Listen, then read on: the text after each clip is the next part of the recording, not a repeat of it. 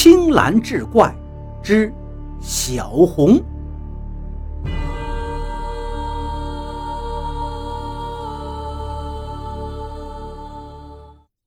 书接上回，天一点一点亮了，小红妈妈又恢复了常态。她一睁眼，看到炕的另一头睡着一个男人，吓了一大跳。更可怕的是。小饭桌腿上还拴着一只黄皮子，黝黑的嘴巴，深褐色的毛，脖子上拴着一条刺眼的红腰带。小红妈妈腾的一下子蹦到地上，一直守在屋里的小红爸爸赶紧扶住媳妇儿。那王半仙听到动静也醒了过来，看看时间差不多了，王半仙伸手捅了捅睡着的黄皮子。牵着红色的腰带，然后就像牵着一个宠物一样，走出了屋门。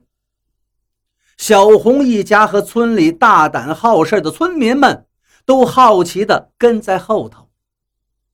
走了大约十来分钟，王半仙在黄皮子的引导下，竟来到了村口那大柳树旁边。那黄皮子就地转了一个大圈儿。就在大家纳闷的时候，忽然他刚才转的这个圈竟然变成了一个洞口。王半仙一盘腿坐在洞口，伸手解开黄皮子脖子上的红腰带，揣进了怀里。那黄皮子并没有立即逃跑，他围着黄半仙前前后后看了一遍，最后趴在地上。就像是叩头谢恩一样，王半仙微微合手，黄皮子身形一闪，就没了踪迹。王半仙可是已经来到了黄仙洞，这个洞府很大，也非常考究，富丽堂皇，就像童话里的宫殿。右侧一趟站立着黄衣美女，左侧一趟。站立着黄衣的俊男，中间高高的座椅上有一位黄山老者，鹤发童颜，仙风道骨。我来此之意，想必仙家已经明了，恩怨因果各有说辞，可否容我做个调停？王半仙缓缓地说着自己的来意。陈年旧事都是命中结束，我辈也不想强人所难。儿媳丧女心痛，只怨那人手段太过歹毒，也只想以其人之道，让其也痛彻心扉。谁想那申姑娘多次哀求。以自己换取这一家人平安，倒是重情重义。吾等也不想再多生事端。黄山老者悠悠道来：“哦，那何以小红妈妈又遭遇灵力入体呢？这却是个意外。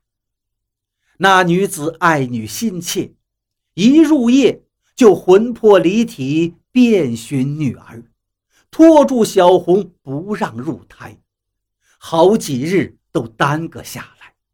时不得已，吾儿媳才借体传言，希望能有调停之术。接着，王半仙在黄山老者的陪同下走进了后厅，看见了躺在床榻上的。红衣女孩伸手摸了摸口鼻，没有呼吸，却也不僵冷。王半仙拿出怀里的一个白玉瓷瓶，拧开瓶盖后，把瓶口对着红衣女孩的口鼻，念念有词，说了一大堆咒语。女孩的体内竟飘出一缕似有似无的气体，直接就进入了瓷瓶中。王半仙收好瓷瓶，和那黄山老者告别，脚步刚迈出后厅，就觉得浑身一震。而围观的众人眼见着盘膝端坐的王半仙突然睁开了双眼，相信这回一定能知道事情原委了，也一定能有解决事情的办法。王半仙掸了掸身上的尘土，站起身来，走到老柳树跟前，双手合十做问候状，嘴里又说些别人听不懂的语言。大家正感奇怪时，那柳树的枝叶上竟有些许的水珠凝成。王半仙掏出怀中的白玉瓷瓶，又将那树叶上凝结的露珠收集到瓶内，然后微微颔首，跟着众人向小红家走去。